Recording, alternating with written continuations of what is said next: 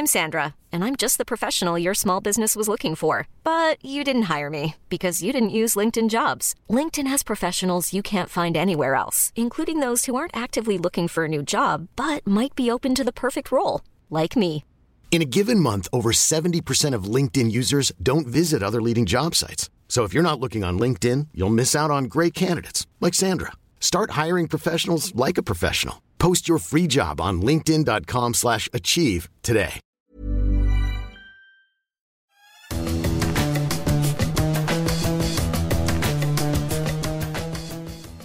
Salut à tous, bienvenue dans les fous du volant avec Stéphane Vrignot. Nous allons évoquer l'actualité de la Formule 1 après le deuxième Grand Prix de la saison, le Grand Prix de Styrie sur le circuit de Spielberg en Autriche.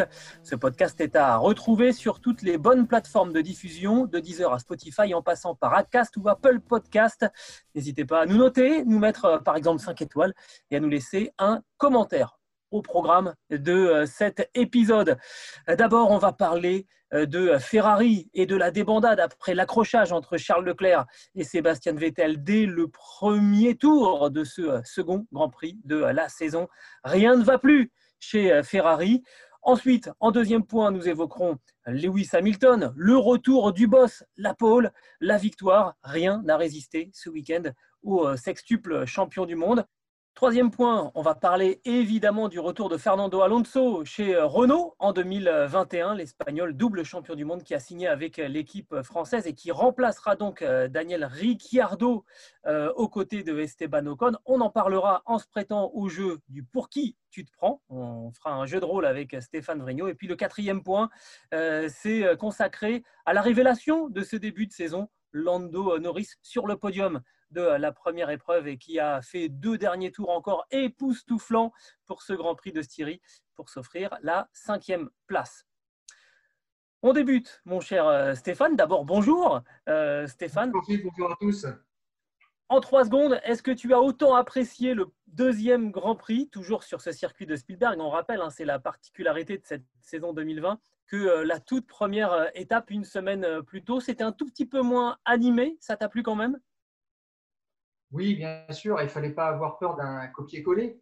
Euh, on a eu une qualif euh, sous la pluie extrêmement spectaculaire. Et puis dimanche, sur le sec, euh, deux des trois hommes du podium de la première course ont changé. Cette deuxième course était faite pour s'améliorer. C'était le cas pour Red Bull aussi. On a quand même eu du spectacle et encore un dernier tour à le temps. Donc tous les ingrédients d'une bonne course finalement étaient, étaient réunis d'un bon week-end. Exactement. Puis une grille, c'est vrai, de, départ qui était euh, assez, euh, assez étonnante, issue, c'est vrai, aussi euh, d'une séance de qualification sous la pluie qui était très, très intéressante. Alors, le premier point qu'on voulait évoquer avec toi, Stéphane, c'était le cas de chez Ferrari. Il y avait, on l'avait évoqué, le, miracle de la deuxième place de Charles Leclerc il y a, il y a lors de la première, lors de la première épreuve, derrière Valtteri Bottas et devant Lando Norris d'ailleurs. Charles Leclerc, il a fait une, boulette, il l'a dit, dit lui-même, hein, un dépassement qui ne pouvait pas se, tenter sur Sébastien Vettel dès le premier tour, et ça n'est pas, pas passé. Il a fait culpa, il a fait son mea culpa tout de suite. Charles Leclerc, qu'est-ce que tu en penses, toi? Ben, je dirais que c'est la fin de l'image du pilote un petit peu lisse, euh, de l'image euh, du pilote euh, Jean Dédéal, parce qu'il a fait plusieurs boulettes. Réellement, il est retourné entre les deux courses à Monaco, où on l'a pris en photo sans masque, sans respect des gestes barrières, avec des amis et d'autres personnes. Donc ça, ce n'était pas dans le protocole. Et il a eu un rappel à l'ordre de la FIA qu'il ne pouvait pas faire plus que le sanctionner pour un comportement hors des, des circuits moi, je leur ai mis un ou deux jours de, travail d'intérêt général façon Verstappen pour euh, ce qu'il avait fait à Sao Paulo, euh, face, à, face à Ocon. Donc, ça, c'était le premier point. Le deuxième point, effectivement, euh, bah là, en fait, il fait une attaque, mais vraiment sans objet. Et je dirais que ce n'est pas que je le sentais, mais je me souvenais des deux dernières courses où il avait été obligé de reprendre du terrain. C'était à Monaco en 2019 et puis euh, au Brésil, où il s'était qualifié euh, au-delà de la 14e place, 16e je crois, et où ça s'était terminé à chaque fois par un accrochage et un abandon. Voilà. Donc euh, de ce côté-là, c'est jamais 203. c'est dommage, ça nous a quand même beaucoup surpris. Il a manqué quand même de, discernement là-dessus. c'est un fait. Et puis, je l'ai trouvé aussi un petit peu affaibli le samedi, puisqu'il a déclaré à la Gazeta dello Sport qu'il devait sûrement s'améliorer sur piste mouillée. Et là encore, je me souviens que à Hockenheim, l'année dernière, ça n'avait pas été fameux. il avait abandonné sur une sortie de piste. Donc, on a découvert un, un personnage chez Charles Leclerc qui prend un petit peu plus d'épaisseur parce qu'on découvre qu'il a des faiblesses tout simplement et c'est très humain. Alors c'est vrai, euh, heureusement qu'il a, a des faiblesses, Charles Leclerc. Euh, moi, j'ai plus vu ça euh, sur un, prisme de, changement de statut pour Charles Leclerc. Alors c'est un peu paradoxal, je, t'explique mon point de vue. je pense qu'il n'aurait pas fait cette erreur l'an passé dans sa première saison avec Ferrari parce que finalement, on ne l'attendait pas euh, à porter la maison, euh, Ferrari euh, l'an passé. Là, il se retrouve avec une qualification où il n'est pas qualifié en, Q3, il part loin sur la grille, il prend une pénalité, il sait qu'il faut remonter. Et quelque part dans sa tête, il est le seul à porter l'intérêt de, de, la Scuderia. Donc, il est prêt à prendre tous les risques. Sauf que ce dépassement dès le premier tour où il a dit j'ai cru qu'il y avait une opportunité de gagner plusieurs places d'un seul coup, j'y suis allé et, ça n'est pas passé. Et je pense que s'il n'avait pas eu autant de poids sur, euh, sur les épaules, il n'aurait pas tenté euh, cette, euh, cette, attaque et peut-être que le Grand Prix se serait beaucoup mieux passé pour lui. De toute façon, ça ne pouvait pas se passer plus mal que, que ça. Donc, moi, j'y vois surtout le, poids de la responsabilité euh, et donc, quelque part, eh ben, il est en train d'apprendre ce que c'est que de porter le, poids de Ferrari sur, sur, ses épaules. Michael Schumacher avait su le faire. Il avait Jean Todt à ses, à ses côtés. Euh, Fernando Alonso n'a pas vraiment réussi. Hein. Il a failli, même s'il a été trois fois vice-champion du monde chez Ferrari, il n'a pas été euh, sacré champion du monde. Sébastien Vettel n'a pas réussi non plus attention à ce que ce, poids ne soit pas trop lourd sur, sur ses épaules parce que la différence entre Charles Leclerc et, euh, et Schumacher, eh c'est que Michael Schumacher avait Jean Todt à la tête de la, de Scuderia Ferrari, alors que Charles Leclerc, lui, la Mattia Binotto, et c'est le deuxième point que je voulais aborder avec toi, c'est mon deuxième point de vue sur, euh, sur cet accrochage. Euh, la réaction de Mattia Binotto, hein, qui finalement, assez habilement d'ailleurs pour protéger ses, pilotes, a dit que ce n'était pas, la, cause finalement, l'accident, ce n'était pas la cause de ce mauvais week-end, c'était la conséquence euh, de la situation très difficile dans laquelle est, Ferrari, qui avait poussé Charles Leclerc à prendre euh, ce risque.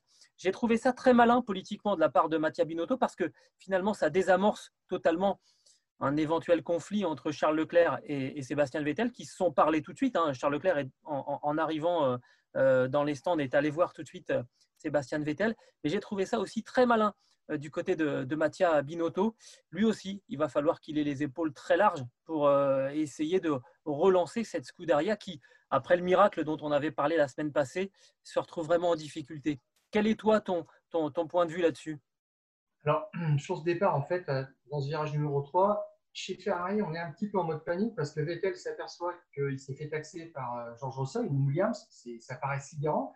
Russell qui avait tourné à 8 millièmes euh, de Leclerc en Q2. Donc euh, déjà, ça, ça, ça, met quand même euh, les pilotes Ferrari en difficulté. Et il y a un petit instant de panique parce que Leclerc a expliqué qu'il pensait pouvoir récupérer 4 ou 5 places au départ. Je dirais qu'il nous, a fait un petit peu une gros jambe là-dessus. C'est-à-dire qu'il a vu un petit peu le gain qu'il pouvait avoir et il, a, il a un petit peu débranché. Par rapport à ça, euh, cet accident est évidemment très différent de celui de Sao Paulo l'année dernière et Binotto avait réagi de la même façon en disant je ne veux pas euh, accuser euh, quelqu'un alors que la responsabilité de Vettel était quand même engagée à bien 80%. Et là, c'était 100% pour Leclerc. Binotto, il sait qu'il va en faire son pilote numéro 1, qui va être installé même l'an prochain dans ce rôle-là, donc il le protège. Et le président aussi avait euh, Louis Camilleri, le président de Ferrari, avait encensé euh, Charles Leclerc lors de la première course. Euh, Camilleri qui avait choisi de valider le choix de Charles Leclerc pour remplacer Raikkonen en 2019 chez Ferrari. Et, donc qui était sur la même longueur d'onde que Binotto. Donc là, c'est un petit peu tous aux abris. On protège Leclerc et Leclerc a dit une chose très importante, très juste il a dit bon bah maintenant en fait je, promets vraiment euh, d'en tirer tous les, enseignements pour euh, m'améliorer. Voilà. Donc il sait ce qu'il a fait, euh, c'est derrière lui. je pense maintenant que tout le monde a envie de repartir de l'avant. Il faut serrer les coudes, il faut juste travailler. Exactement. Donc la, prochaine étape, on l'a dit, hein, c'est le Hungaroring pour euh, la Scuderia Ferrari et pour évidemment tout l'ensemble du, peloton de Formule 1. La Scuderia Ferrari qui arrive, Stéphane, euh, donc sur le circuit en, Hongrie, au cinquième rang du classement des constructeurs, cinquième, donc avec un total de, 19 points quand Mercedes en a 80. C'est dire la tâche qui attend Mattia Binotto, Charles Leclerc et Sébastien Vettel avant ce troisième Grand Prix de la saison. Le deuxième point, Stéphane, qu'on voulait euh, évoquer, pour ce deuxième Grand Prix de, la saison. On l'avait senti, on l'avait même euh, pronostiqué, le retour du boss Lewis Hamilton, la pole euh, sur une piste mouillée, la victoire incontestable et d'ailleurs incontestée sur une piste, sur une piste sèche. Pardon. on a retrouvé le patron de, de la Formule 1, Lewis Hamilton, intouchable le week-end dernier. Tu es d'accord, Stéphane?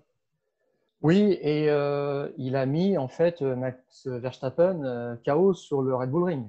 Clairement, samedi et dimanche, tu l'as dit, Gilles, euh, une qualification absolument magnifique, un tour d'anthologie, une seconde 3, je crois, d'écart, c'est une seconde 2, une seconde 216, c'est le deuxième écart plus important qu'il fait sur, le, sur son dauphin en qualification. après Spielberg 2016, donc il lui a mis une claque à, à Verstappen et surtout il a poussé à la faute.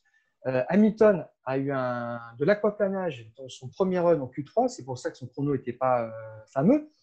Et dans son deuxième run, il en remet une couche, là, il lâche les chevaux. Et euh, Verstappen, qui essaie d'arracher la pole, en fait, part en tête à queue. C'est, voilà, tout est dit, vraiment. Là, il y, a une victoire psychologique déjà pour Hamilton qui a fait un tour absolument sensationnel.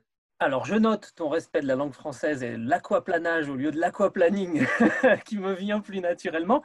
Euh, c'est d'autant plus fort, Stéphane, que ça arrive quand même sur un circuit euh, où on a dit et répété que euh, Spielberg, c'était vraiment le, circuit maudit pour Lewis Hamilton, qu'il n'y arrivait pas. Là, il fait la pole avec, tu l'as dit, plus d'une seconde d'avance sur, sur le reste du, plateau. Il gagne avec, je crois, 13 secondes d'avance. Et encore, hein, les derniers tours, il les fait vraiment vraiment tranquille. Ça lui permet de revenir à la deuxième place du, championnat, six points de retard sur, euh, sur Valtteri Bottas. Et j'anticipe déjà, prochain Grand Prix, donc Grand Prix de Hongrie sur le Hungaroring, sept victoires pour Hamilton sur les 13 dernières euh, éditions, zéro pour, euh, pour Valtteri Bottas. là, j'ai envie de dire, il va, il va presque jouer à, domicile en Hongrie. Hein. C'est un de ses jardins, un, tourniquet où, il où sa précision clinique risque vraiment de lui permettre bah, tout simplement de passer en tête au, championnat euh, après cette troisième épreuve. Alors, je te rappellerai qu'effectivement, enfin, tu t'en souviens, Gilles, euh, l'année dernière, Hamilton fait un, arrêt supplémentaire au stand pour rattraper en fait Verstappen et le doubler en, pneus frais à deux ou trois tours de la fin. là, il lui donne une vraie leçon de, de stratégie, comme, comme dimanche, en fait, par rapport à Verstappen, qui a essayé de faire de la provocation encore qui s'est arrêté très tôt, 25e tour. Red Bull expliquait que c'était pour euh, contrer une tentative d'undercut de, Bottas, qui n'existait pas encore parce que Bottas n'était pas rentré. Bottas était deux secondes derrière. Il y a une petite marge, c'est vrai qu'elle était ténue, mais euh, Verstappen aurait pu attendre. Il a tellement l'habitude de provoquer l'arrêt euh, d'une Mercedes pour casser la stratégie qu'il s'est fabriqué son propre problème. Parce qu'en fin de, Grand Prix, eh ben, il avait des pneus qui étaient détruits et euh, d'ailleurs, il était au taquet, il en a trop fait. C'est là où j'ai retrouvé un, Verstappen euh, transgressif, on va dire, qui était au-delà des limites de la piste, spécialement dans le numéro 9, là où ça lui a posé un problème, puisqu'il a arraché un, bout d'aileron euh, qui a créé des, dégâts sur les déflecteurs. Il y a un morceau qui est allé dans l'aileron arrière. Enfin bref, moins de rendement. Il a fini à l'agonie et Mercedes avait prévu que Bottas dépasse Verstappen au dernier tour. Il l'a fait bien avant. Voilà. Donc, Verstappen, il a pris une leçon de stratégie dimanche dernier, il a pris une leçon de stratégie l'année dernière au Hungaroring. Et c'est vrai que là, il va falloir qu'il resserre les boulons. Mais le problème, c'est que je ne vois pas trop où il a de la marge. Euh, Verstappen, il a quand même une Red Bull qui fonctionne très, très bien en termes d'appui. Donc, euh, l'Hungaroring, normalement, c'est le circuit type Red Bull. Voilà. Donc, je, pense que s'il a une chance de, de battre les Mercedes, c'est ce week-end. Alors c'est étonnant parce que euh, moi je parle de Bottas, parce que finalement c'est Bottas qui est en ce moment en tête du, championnat, et toi tu me parles de, Verstappen, hein. tu, restes dans l'affiche qu'on avait évoquée en début de saison, Hamilton, euh, Verstappen, mais si je peux me, si je peux me permettre de te, contredire, je te le permets.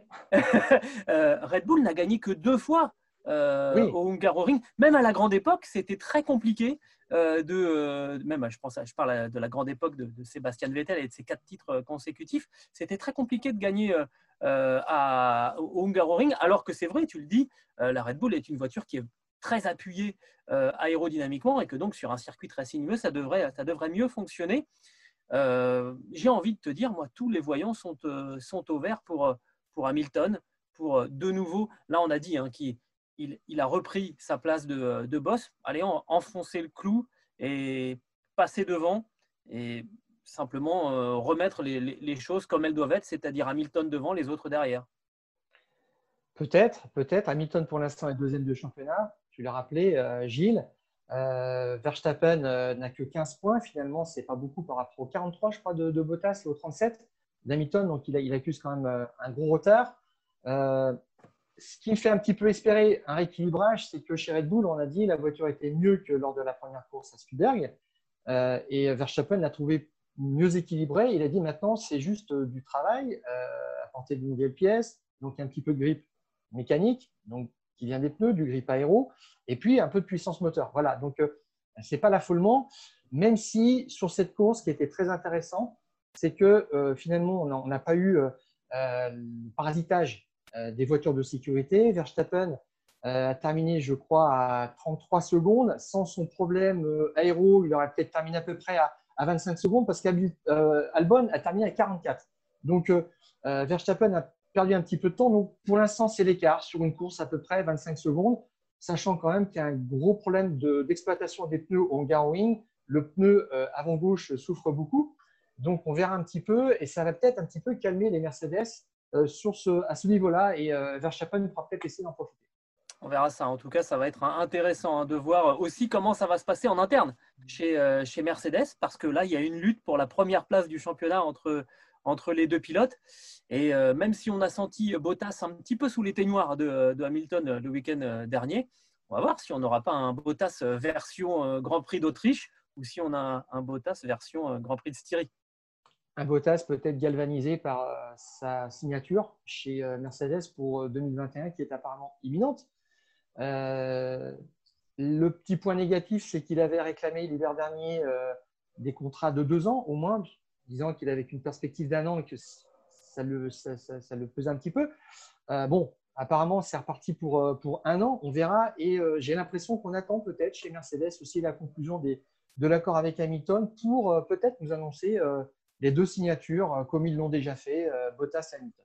Voilà, en tout cas, ça, c'est une question de jour. J'ai même envie de dire presque d'heures. Et ça, évidemment, c'est à suivre sur le site eurosport.fr. On sait que tu es sur le coup et que tout le monde est sur le coup pour annoncer la nouvelle euh, dès qu'elle tombera.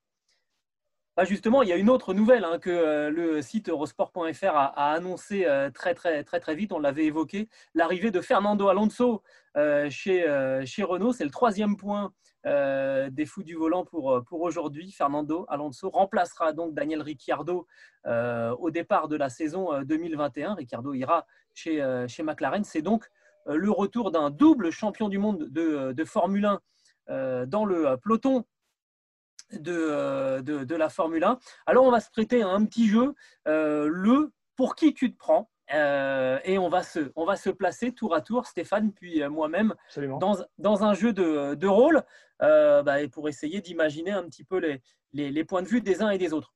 Pour être tout à fait honnête avec ceux qui nous regardent, Stéphane, il faut bien dire que on n'a pas réussi à trouver de, de raisons négatives, d'arguments négatifs pour euh, contester le retour de, Fernando euh, Alonso. Euh, même ces, 39 printemps, vous allez le voir, ne sont pas forcément un argument. Je vais te donner la priorité. C'est toi qui vas commencer. Et bah, je te pose la question. Alors, Stéphane Vrignot, pour qui tu te prends? Eh bien, Gilles, pour qui je me prends? Eh bien, je vais me prendre pour le directeur d'équipe de Renault, Cyril Abitboul. Alors, pour moi, en fait, ce choix, c'était le choix de l'évidence et le choix du cœur d'abord puisque euh, Fernando Alonso est le seul pilote euh, Renault champion du monde en 2005 et en 2006 avec euh, le Losange. il a gagné 15 Grands Prix. ça correspond à la plus belle époque en fait de, Renault. Alors, il a 39 ans. ça veut dire qu'il a beaucoup d'expérience et c'est ce dont on a besoin maintenant. Je m'explique. On a mis un contrat de 52 millions d'euros pour avoir les services de Daniel Ricciardo pendant deux ans. Et l'objectif était clair, c'était d'accélérer, je dirais, le processus de mise à jour et de, de l'équipe. Ricciardo est là en fait pour mettre le doigt sur ce qui ne va pas, ce qui peut être amélioré, euh, pour euh, s'aligner sur les standards d'une écurie comme Red Bull. Il l'a très bien fait l'année dernière. Euh, il va le faire un petit peu moins peut-être cette année parce qu'il a choisi de partir. Et il fallait quelqu'un, un garçon, qui prenne le relais. Et on peut faire confiance à Fernando Alonso pour ça. Il a vu des équipes comme comment les équipes comme McLaren ou Ferrari travaillaient, Toyota ces derniers temps aussi, au 24 heures du Mans.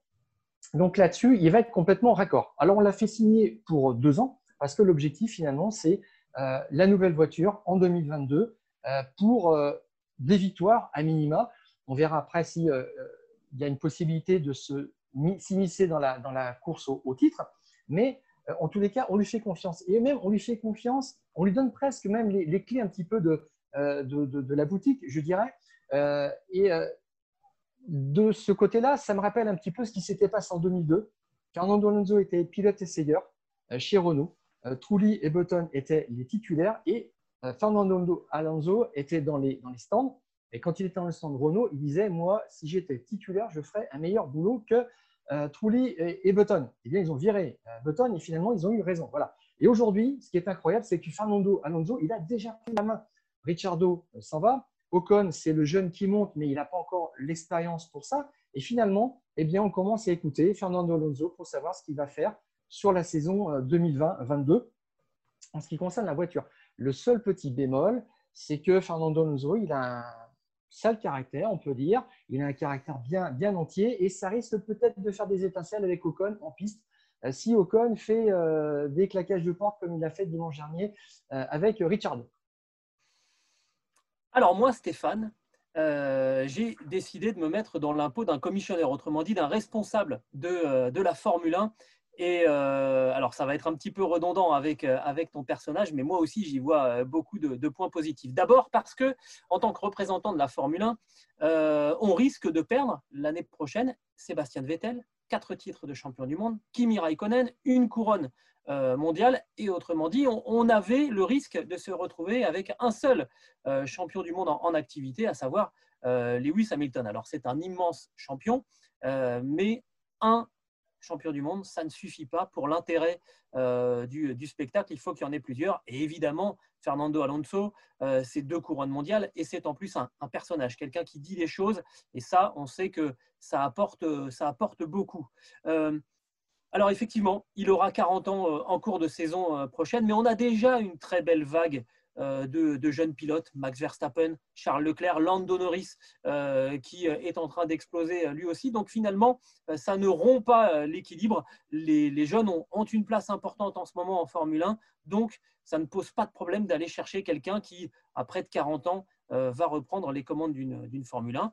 Euh, Nigel Mansell a été euh, champion euh, près, près de la quarantaine aussi. Donc, il n'y aura pas de, pas de problème de ce côté-là. Et physiquement, on sait qu'il est, est très, très fort. Et puis, on va avoir, ça, ça va être très, très intéressant aussi pour la Formule 1. On va avoir un conflit intergénérationnel chez, chez Renault avec Fernando Alonso d'un côté et Esteban Ocon de l'autre. alors les deux hommes ont déjà dit qu'ils avaient commencé à s'échanger des, textos, euh, mais on sait qu'une fois euh, en piste, évidemment, Fernando Alonso va essayer d'être plus rapide que Esteban Ocon, et on sait que Esteban Ocon, lui, veut systématiquement prendre l'ascendant sur, euh, sur son coéquipier. C'est inscrit dans l'ADN de n'importe quel pilote, et il l'est tout particulièrement dans, dans celui du, du français. Donc ça va faire beaucoup d'histoire et ça sera très très bon pour la Formule 1. Et le quatrième point de, cette émission, on parlait de, conflits intergénérationnels. En voici un euh, membre de cette nouvelle génération, Lando euh, Norris, qui a vraiment éclaboussé euh, la F1 sur ses, deux premiers Grands Prix. On se souvient de son effort dans le dernier Grand Prix d'ouverture hein, pour aller euh, le podium aux dépens de Lewis Hamilton qui était pénalisé de 5 secondes. Mais alors là, les deux derniers tours de ce Grand Prix de Styrie, honnêtement, si vous ne les avez pas vus, il faut aller les regarder parce que c'est assez exceptionnel. Il gagne 3-4 places sur les, sur les deux derniers tours pour aller arracher cette cinquième place au, au malheureux Sergio Perez. Bon, Lando Norris, si on dit que c'est la révélation de ce début de saison 2020, ça ne choque pas, Stéphane C'est à peu près logique On attendait euh, Lando Norris sur euh, ce registre-là, d'abord en, qualification. Alors, ça ne s'est pas vu euh, samedi parce qu'il pleuvait, mais je pense qu'il est réellement très près de, de Sainz là-dessus. Et puis, dimanche, en fait, il a fait comme lors du premier Grand Prix à Spielberg. Il a été très patient euh, il a préservé le capital euh, mécanique, pneumatique de, sa voiture. Il savait qu'il aurait des cartouches, des, cartes à battre euh, en fin de course. C'est incroyable. En, deux, en, deux, dimanches, il taxe deux fois Sainz au classement final de, la course et il taxe deux fois Perez dans le dernier tour. C'est juste, voilà. Donc c'est l'homme du money time. Caramba, encore raté. et, et, là, là, là-dessus, maintenant, on va commencer à, on va commencer à l'attendre. Ce qui est un petit peu étonnant en fait dans son profil finalement, c'est que euh, Norris, il est, il est très réfléchi pour être un petit peu chefou, non pas du tout. Euh, je rappellerai peut-être une statistique sur euh, son championnat de Formule 2 en 2018. Il termine deuxième, assez loin de, George Russell qui pilote pour ART, alors que lui, il est chez Carlin. Alors, bon, déjà, ce pas les mêmes, les mêmes écuries. Et Lando Norris gagne la première course du championnat de Formule 2 et après plus rien. Que des places d'honneur, ça veut dire quoi? Ça veut dire qu'il est très réfléchi, il faut qu'il euh, il sait qu'il doit amasser des points, euh, collectionner les places d'honneur, et puis surtout, plus on roule, plus on apprend. Voilà. Il est dans cette démarche-là, encore en Formule 1, il ne s'affole jamais. Et finalement, je dirais, pour résumer, que si vous avez aimé euh, Jenson Button chez McLaren, vous adorez Lando Norris. Oh là là, moi je le mets, quand même un petit cran au-dessus, Lando Norris, par rapport à, par Jenson Button. dire quand même, j'aurais dû commencer par ça, qu'il est au moment où on parle, donc après le deuxième Grand Prix de, Formule 1 de cette saison 2020, troisième du, championnat, avec un total de 26 points, je vérifie parce que je ne connais pas tous les points par cœur. Euh, il est devant Charles Leclerc, il est devant Sergio Pérez. En fait, il n'y a que les pilotes Mercedes qui sont, euh, devant lui. Euh, un podium, une cinquième place, on, l'a dit. et il a mis complètement sous l'éteignoir son coéquipier, Carlos Sainz, partant à la fin de la saison pour, Ferrari. Sainz, c'est quand même du, costaud. Il n'a pas vu le jour hein, pour l'instant par, rapport à, par qui euh, en plus a montré hein, cette capacité à vraiment transformer les, balles de match. On en a parlé la semaine dernière, hein, des balles perdues pour, pour Red Bull.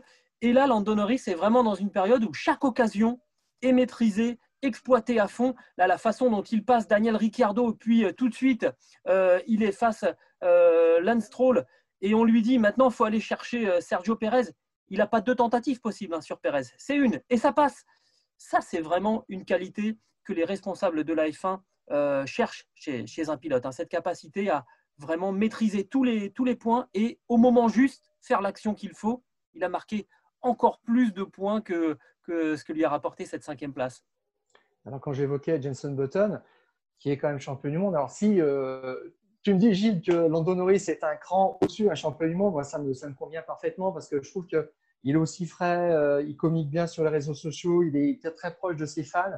Euh, il a une capacité d'autodérision, il, est juste formidable. Et puis, euh, il n'avait pas la partie facile quand même dimanche parce qu'il a piloté blessé, diminué physiquement et il est resté quand même focus. Et c'est vrai que si vous ne l'avez pas vu ce dernier tour, vous pouvez le revoir. J'adore quand son ingénieur l'appelle pour lui dire euh, Perez a un, gros problème devant, il est lent, tu peux le rattraper. puis là, il lui demande de mettre le, mode dépassement pendant 5 secondes avec plus de puissance qu'ils avaient déjà fait euh, le dimanche précédent pour le meilleur tour en course et pour coiffer euh, Lewis Hamilton et le, faire descendre du podium.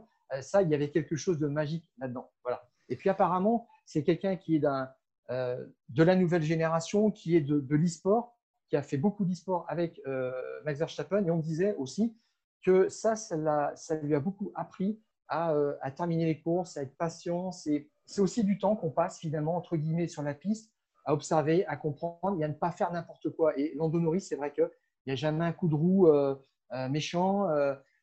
il peut l'être, il peut être offensif dans certaines phases, mais naturellement, c'est quelqu'un qui a beaucoup de classe et moi, j'aime bien ça. c'est pour ça qu'il fait vraiment penser à Johnson Button. Et il est intelligent, ce, garçon. On on, est parti pour un long moment avec, euh, avec Norris. En tout cas, c'est le sentiment qu'on a.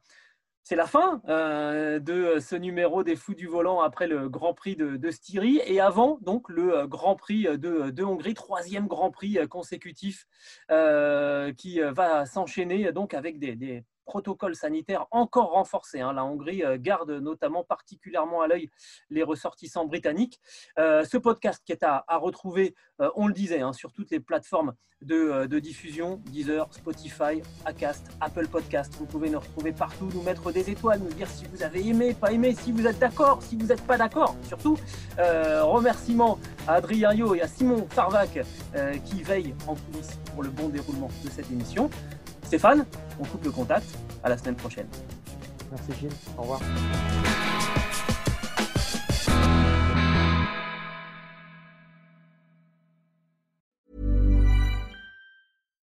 When you make decisions for your company, you look for the no-brainers. And if you have a lot of mailing to do, stamps.com is the ultimate no-brainer. It streamlines your processes to make your business more efficient, which makes you less busy. Mail checks, invoices, legal documents, and everything you need to keep your business running with Stamps.com. Seamlessly connect with every major marketplace and shopping cart. Schedule package pickups and see your cheapest and fastest shipping options from different carriers. With rates up to 89% off USPS and UPS rates. And with the Stamps.com mobile app, you can take care of mailing and shipping wherever you are. Make the same no-brainer decision as over 1 million other businesses with stamps.com. Sign up with code program for a 4-week trial plus free postage and a free digital scale. No long-term commitments or contracts. That's stamps.com. Code program.